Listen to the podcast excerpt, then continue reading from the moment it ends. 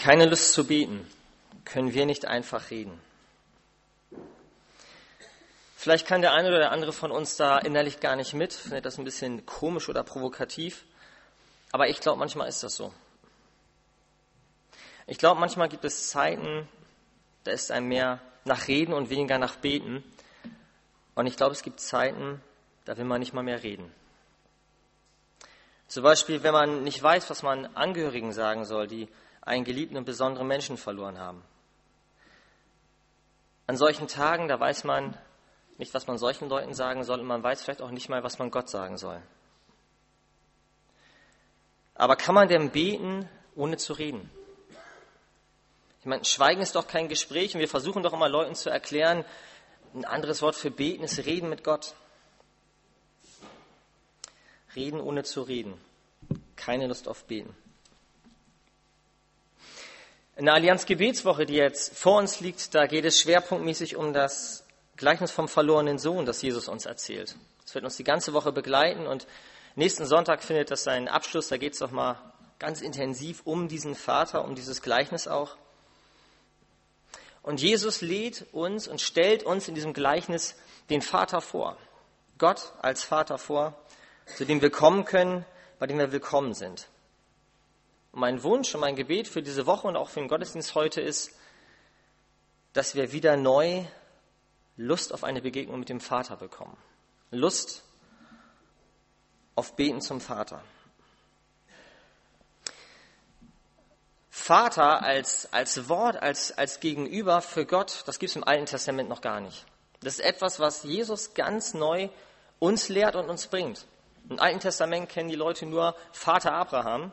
Man merkt das im Neuen Testament an ein paar Stellen, da kommen Leute zu Jesus und sagen, was erzählst du immer von Gott, deinem Vater? Wir haben doch einen Vater, Vater Abraham. Und Jesus versucht ihnen zu erklären, dass, dass, dass es noch einen anderen Vater gibt. Und die Israeliten, die kennen das auch so, die Juden kennen das und sagen, okay, ich bin auch ein Kind Gottes, ich bin nämlich ein Kind des Vaters Abrahams. Das ist mein Vater. Und sie verstehen nicht, was Jesus meint. Also es ist total neu, was Jesus bringt, wenn er anfängt, vom Vater zu reden. Und er redet nicht nur von seinem Vater, er schwärmt von seinem Vater. Er erklärt seinen Vater, er versucht uns seinen Vater lieb zu machen und nahe zu bringen. Vielleicht ist das für uns gar nicht so neu, aber andererseits glaube ich, dass es vielleicht auch neu ist, diesen Vater zu entdecken. Je nach Gemeindeprägung, ich glaube, bei uns ist stark der Jesus im Vordergrund. Das ist das, was wir immer betonen im Glauben. Das ist auch der, wo wir vielleicht am meisten zu beten. Aber es ist zum Beispiel interessant, dass es im Neuen Testament keine einzige Stelle gibt, wo Jesus sagt, dass er die Menschen liebt. Es gibt nicht eine Stelle, wo Jesus sagt, ich liebe die Menschen. Aber er redet ganz viel davon, dass sein Vater, dass mein Vater die Menschen liebt. Jesus braucht das auch gar nicht zu sagen, weil er das vorgelebt hat. Er ist der Beweis für die Liebe Gottes. Jesus selber ist es wichtig, vom Vater zu reden. Es geht um die Liebe des Vaters. Und klar, der Vater und Sohn sind eins und Jesus ist nicht außen vor. Aber es macht für Jesus einen Unterschied. Er betont das. Jesus will uns den Vater lieb machen. Und im Vater unser haben wir vorhin auch schon kurz gehört, natürlich da, da bringt er uns das ganz nah und lädt uns ein, zum Vater zu beten.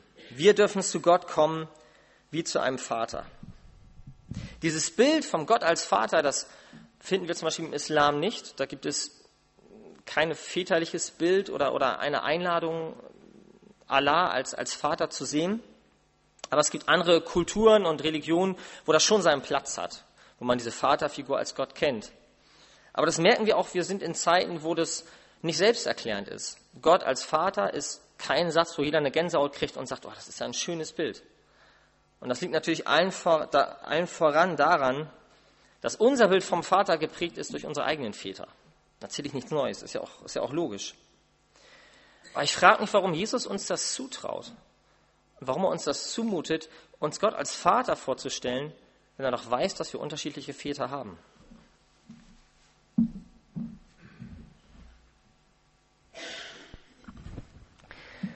Ich möchte uns jetzt einladen, einmal, wer das möchte, die Augen zu schließen, einfach um sich zu konzentrieren. Und ich möchte uns äh, eine Frage stellen. Ich möchte uns fragen, was für ein Bild oder was für Bilder haben wir vor Augen, wenn wir uns vorstellen, Zeit und Begegnung mit dem Vater in unserer Kindheit gehabt zu haben. Also Zeit und Begegnung mit meinem Vater in meiner Kindheit. Welche Bilder kommen mir? Zeit und Begegnung mit meinem Vater in meiner Kindheit.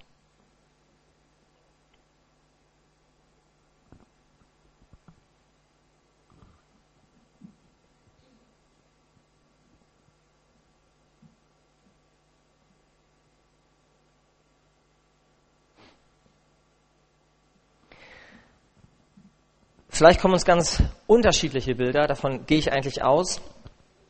Und es wäre spannend, sich auszutauschen, aber ich habe hier mal was vorbereitet und möchte uns mal mit reinnehmen in Bilder, die vielleicht da sind. Gott als Vater, das ist das Bild, das ich habe. Ein Schreibtischstuhl, ein Arbeitszimmerstuhl, der umgedreht ist. Mein Vater ist ähm, leidenschaftlicher Arzt gewesen, Landarzt und hatte für uns relativ wenig Zeit oder war selten zu Hause. Aber wenn er da war und Zeit hatte, dann konnte ich das immer daran sehen, dass in seinem Arbeitszimmer Licht brannte und er war so ein Hobbybastler. Und wenn ich an Zeit und Begegnung meinem Vater denke, dann habe ich dieses Zimmer vor Augen, wo man die Tür aufmacht und ich immer den Rücken von meinem Vater gesehen habe. Immer einen Schreibtischstuhl zur Tür gedreht und er am Basteln war. Und das war schön, weil ich immer wusste, wenn er da ist, hat er auch Zeit, auch um angesprochen zu werden. Aber man hatte auch immer das Gefühl, man stört ihn. Wenn jemand da so sitzt, komme ich immer von hinten und ich hatte immer das Gefühl, ah, ich störe Papa, ich will irgendwas von ihm.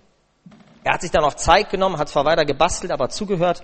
Und wenn ich an Begegnung und Zeit mit dem Vater denke, ähm, dann habe ich ein Seitenprofil vor Augen. Das ist so das Bild, das ich mitnehme. Und mein Vater ist ein ganz toller Bastelpapa gewesen. Also egal, was du ihm hingelegt hast, was wir angeschleppt haben, was kaputt war, und wir haben viel kaputt gemacht. Ich habe noch zwei ältere Brüder, die sind noch schlimmer als ich. Und Papa hat zumindest versprochen, das mache ich irgendwie heile. Also selbst eine plattgefahrene Katze hätte ich ihm zugetraut, dass er die irgendwie heile macht. Ja? Der ist Arzt, der kann sowas. Konnte er nicht. Ähm, das ist mein, mein Bild. Zeit und Begegnung mit dem Vater. Vielleicht andere Bilder, auch eins, das mir vielleicht auch anderen kommt. Das ist der Fernsehsessel. Papa, der Zeit hat, der Feierabend hat. Ich habe irgendwas. Wo finde ich Papa? Vielleicht im Wohnzimmer. Das ist noch die alte Fernbedienung des Fernsehers von meinem Opa. Das äh, ist nur dafür da, um acht Programme einzustellen. Der Vater, gemütliche Atmosphäre, der, der mir zugewandt ist, ich komme zu ihm hin, ich kann vielleicht noch mitgucken, was er guckt, ich kann ihn ansprechen, ich kann vielleicht auf seinen Schoß, ich kann vielleicht auch kuscheln mit Papa. Zeit und Begegnung mit meinem Vater ähm, auf dem Sofa. Hier nochmal ein ganz anderes Bild. Vielleicht sage ich auch, ich, ich habe keinen Vater gehabt, der mit mir geredet hatte oder der mit mir gekuschelt hat. Ich habe einen Vater gehabt, der wollte mich herausfordern. Der war aktiv. Der ist mit mir rausgegangen, der hat mit mir gespielt, Wettkampf, Sport.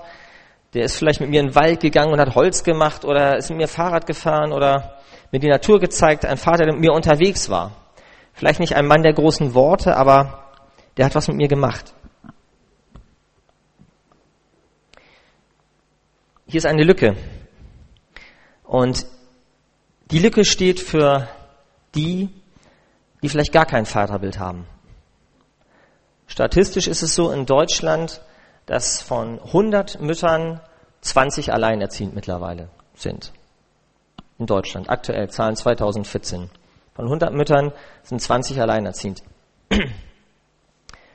Und das heißt, wir erinnern uns vielleicht an letzten Sonntag statistisch jedes äh, statistische Anzahl der Kinder pro, pro Mutter sozusagen ähm, sind eineinhalb, 1,4. Also 20 Mütter bekommen 30 Kinder ungefähr. Und diese 30 Kinder haben alle kein Vaterbild. Oder wenn sie eins haben, ist es natürlich ein besonderes. Und da kommen auch schon mal Sachen wie, ähm, das ist nicht dein Vater, das ist nur dein Erzeuger. Das sind auch Sätze, mit denen solche Kinder geprägt werden. Da geht es jetzt gar nicht darum, warum es dazu kommt, das zu bewerten, aber mal festzustellen, da ist vielleicht gar kein Vaterbild da. Und diese Lücke steht auch für die Väter, die ihr Vatersein missbraucht haben. Auch das ist eine, auch das ist eine Realität. Und es gibt noch viele Bilder, aber eins habe ich noch mitgebracht. Wir haben nach dem Krieg eine ganze Generation, die väterlos aufgewachsen ist, die ihre Väter gar nicht kennengelernt hat, weil sie früh gegangen sind und oft nicht wiedergekommen sind. Und die sind diese Nachkriegsgeneration kennt ihre Bilder oder kennt ihre Väter eigentlich nur von Fotos und von Erzählungen. Also da ist ein Bild von einem Vater, aber das ist ein Vater, den ich nie kennengelernt habe. Ganz unterschiedliche Bilder und ich frage mich immer wieder, Jesus weiß das doch. Und warum stellt er uns trotzdem Gott als Vater vor, wenn diese Bilder, die ja nicht alle negativ sind, aber doch unvollkommen sind?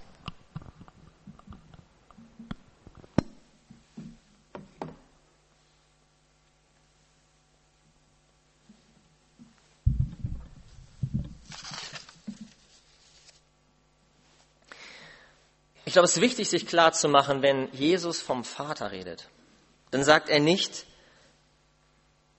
Gott ist wie dein Vater. Das sagt er nicht. Gott ist wie dein Vater, sondern Jesus will von seinem Vater erzählen. Er will von seinem Vater erzählen, von seiner Liebe. Und er sagt, ihr könnt zu diesem Vater gehören. Von ihm will ich erzählen, von dem, wer er ist. Und wenn ihr das wollt, dann dürft ihr auch zu diesem Vater frei beten.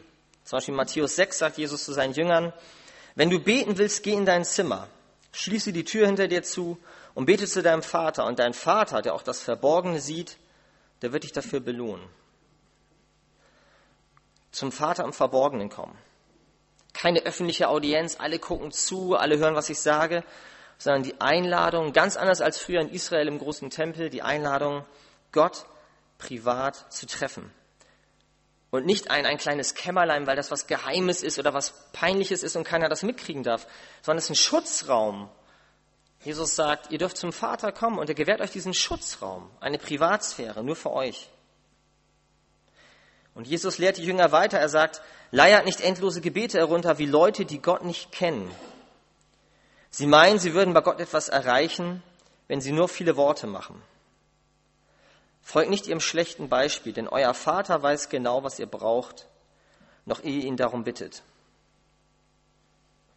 Ist auch eine Sache, die wir als Eltern doch auch kennen, also die zumindest ich kenne. Ich bin im Stockwerk darunter, über mir streiten die Kinder und ich habe alles gehört, ja, ich habe alles gehört, was über mir lief. Und dann höre ich schon Getrappel und Geschrei, dann höre ich schon die Schritte, die Treppe runter und ich weiß, jetzt kommt der Erste, jetzt kommt die Petze, ja, oder, ja. Und bevor das Kind was sagt, denkst du schon, brauchst mir nicht erzählen, ich habe alles gehört, ich weiß, wer schuldig ist, ich weiß, wer verantwortlich ist. Und es gibt Momente, wo ich sage, brauchst schon gar nichts zu sagen, ich weiß, dass du es warst. Und es gibt Momente, wo ich, ähm, wo ich sagen kann, spar dir die Kraft, ich weiß, dass du keine Schuld hast. Ich weiß, das war unfair. Und Kinder reagieren unterschiedlich. Manchmal ist es wirklich schön zu wissen, ich muss mir nicht erklären. Meistens haben sie trotzdem das Bedürfnis, alles nochmal zu erzählen. Und ich nicke und denke, ja, das habe ich alles gehört. Ich finde das eigentlich ein schönes Bild für den Vater, der alles hört, aber sich trotzdem alles anhört. Der weiß, wie es gewesen ist und weiß, was wir brauchen und das trotzdem aushält, wenn wir es ihm erzählen. Nach diesen Versen kommt die bekannte Einladung von Jesus, Gott doch mit dem Vater unser zu begegnen, ihn anzusprechen. Und dieses Vaterunser, das ist eigentlich für die damalige Zeit so radikal gewesen. Die Juden drumherum, als sie das erste Mal gehört haben, wie die, wie die Jünger das Vaterunser gebetet haben, die müssen gedacht haben, was, was machen die da? So persönlich, so egoistisch darf man doch nicht und so respektlos darf man doch nicht mit Gott reden. Wir haben ja gar kein Gefühl mehr dafür, aber das, das war damals, das war eine pure Gotteslästerung. Gott als Vater anzureden und im Gebet auch von meinen Bedürfnissen zu reden. Es wäre eigentlich eine Predigtreihe für sich, auf die Spur zu kommen, was Jesus alles über seinen Vater sagt, wie er uns ihn vorstellt im Neuen Testament. Ganz viele Stellen, wo Jesus sagt, Gott ist dieser Vater, von dem ich euch erzähle, er ist absolut barmherzig, absolut gütig, er ist absolut fürsorglich, absolut allwissend, absolut mächtig und er ist absolut liebend.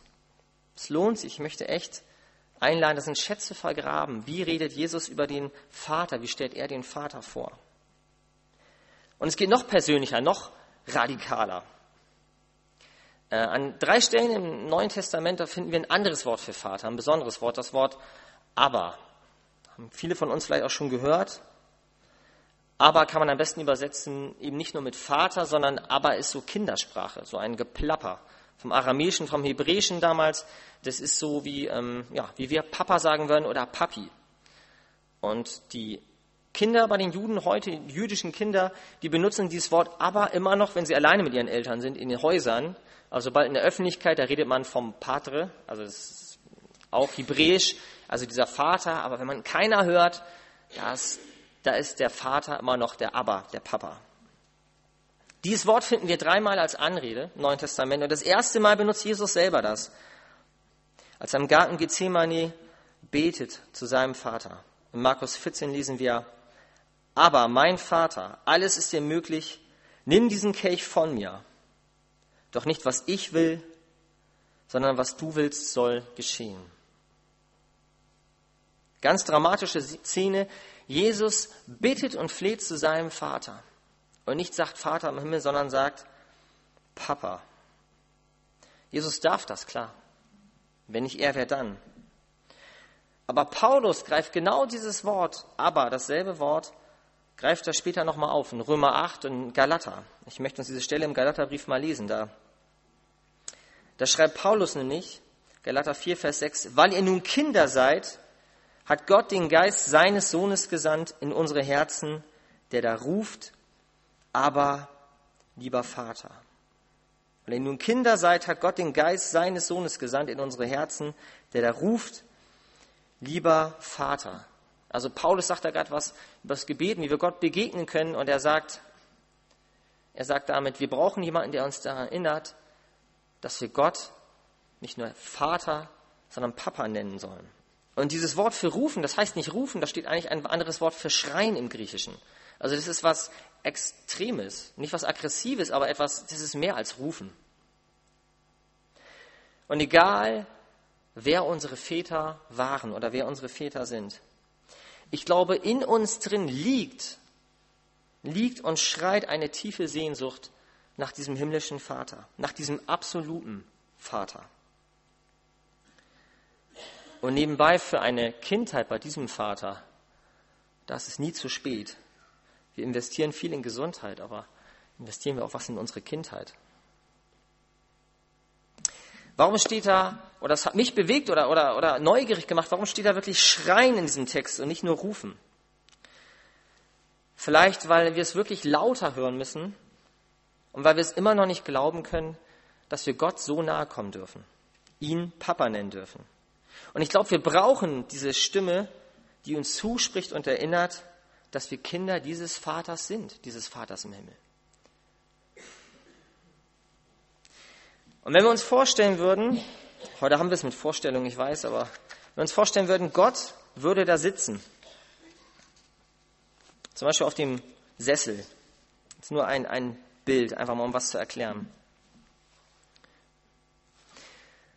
Wenn wir uns vorstellen, wir sind Kinder dieses, dieses Vaters, wo wäre unser Platz? Da sitzt der Vater. Und wenn ich Kind Gottes werde, also an ihn glaube und irgendwie mit ihm unterwegs bin, wo ist denn da mein Platz? Der ist doch nicht im Saaleingang da vorne. Und das ist auch keine lange Reihe vor mir beim Buffet, so eine Audienz, bis ich warte, bis ich drankomme. Ich glaube, manchmal denken wir, dass wir Christen dass wir je länger wir glauben und je reifer wir im Glauben werden, dass wir diesem Vater immer näher kommen. Und irgendwann im Laufe der Jahre und durch Erlebnisse und Durchbrüche und Bekenntnisse landen wir irgendwo ganz in seiner Nähe. Vielleicht zu seinen Füßen, zu den Füßen des Vaters. Aber die Kindschaft der Kinder Gottes, die beginnt auf dem Schoß des Vaters. Da beginnt sie. Nicht da hinten, nicht da vorne, nicht kriechend, auf dem Schoß. Und wir haben letzte Woche davon gehört, dass Jesus das vorgelebt hat. Er hat doch mit den Jüngern gestritten, haben wir doch gehört. Hat Carola uns doch, finde ich, ergreifend auch nochmal aufgezeigt und gesagt, lass die Kinder zu mir kommen. Und er herzte die Kinder und er nahm sie auf seinen Schoß. Da war eine Berührung. Und das ist ein Bild, das wir nehmen dürfen. Das ist das Bild, auch ein Bild dieses Vaters. Und ich finde, äh, Matthäus 10 sagt Jesus ein, auch, auch ein weiteres starkes Bild. Da sagt er, euer Vater hat eure Haare gezählt auf dem Kopf, so gut kennt ihr euch. Ich finde das toll, dass er nicht sagt, Gott ist allwissend, er weiß, wie viele Haare ihr habt. Ja?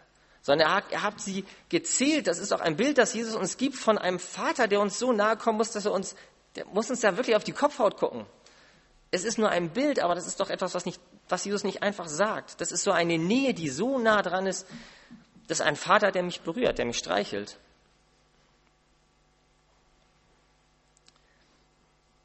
Hier ist mein Platz. Da ist mein Platz als Kind Gottes, eigentlich auf dem Schoß des Vaters. Und eine Distanz, vielleicht auch nochmal eine Sache, die man, die ich auch immer wieder vergesse. Die Distanz zu Gott, die, die schaffe ich. Die schafft nicht Gott. Ich bestimme, welche Distanz ich zu diesem Vater haben will. Klar, vielleicht gibt es auch Faktoren, die ich nicht beeinflussen kann, die das für mich erschweren, aber ich bestimme das und das hält Gott aus. So, er sagt, ich sage Jesus auch, alle Sorge wirft auf ihn, kennen wir doch den bekannten Vers. Da redet er von seinem Vater. Er sagt nicht, alle Sorge wirft auf mich. Er sagt, alle Sorge wirft auf den Vater, wirft auf ihn, denn er sorgt für euch. Und ich finde das toll, dass da werfend steht und nicht steht, alle Sorge bringt dem Vater, legt sie ihm in den Schoß, sondern da steht werfen. Das heißt, ich, es gibt vielleicht Zeiten, wo ich Gottes Gegenwart, diese Nähe gar nicht ertrage. Und trotzdem darf ich mit, mit der Kraft, die ich noch habe, darf ich werfen. Und das hält Gott aus. Und ich glaube, solche Zeiten gibt es. Und die steht uns Gott zu, der Vater. Warum wollen Kinder überhaupt auf den Schoß des Vaters klettern? Habe ich mich gefragt. Ich glaube, eine Sache ist, Kinder lieben das Gefühl, den Boden unter den Füßen zu verlieren. Es ist ein Gefühl von, ich bin getragen, ich, ich schwebe vielleicht auch.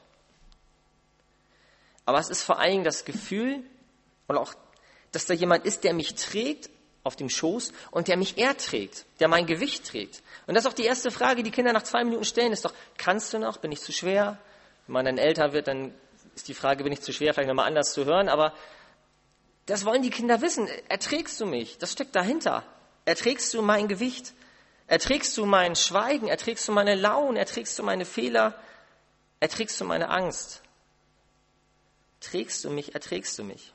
Und zur Angst will ich jetzt so am Ende auch nochmal was sagen. Ähm, Kinder rennen zu ihren Eltern, wenn sie Angst haben. Das kennt man, wenn Albträume da sind, die kommen angelaufen, kuscheln sich unter die Decke oder was auch immer.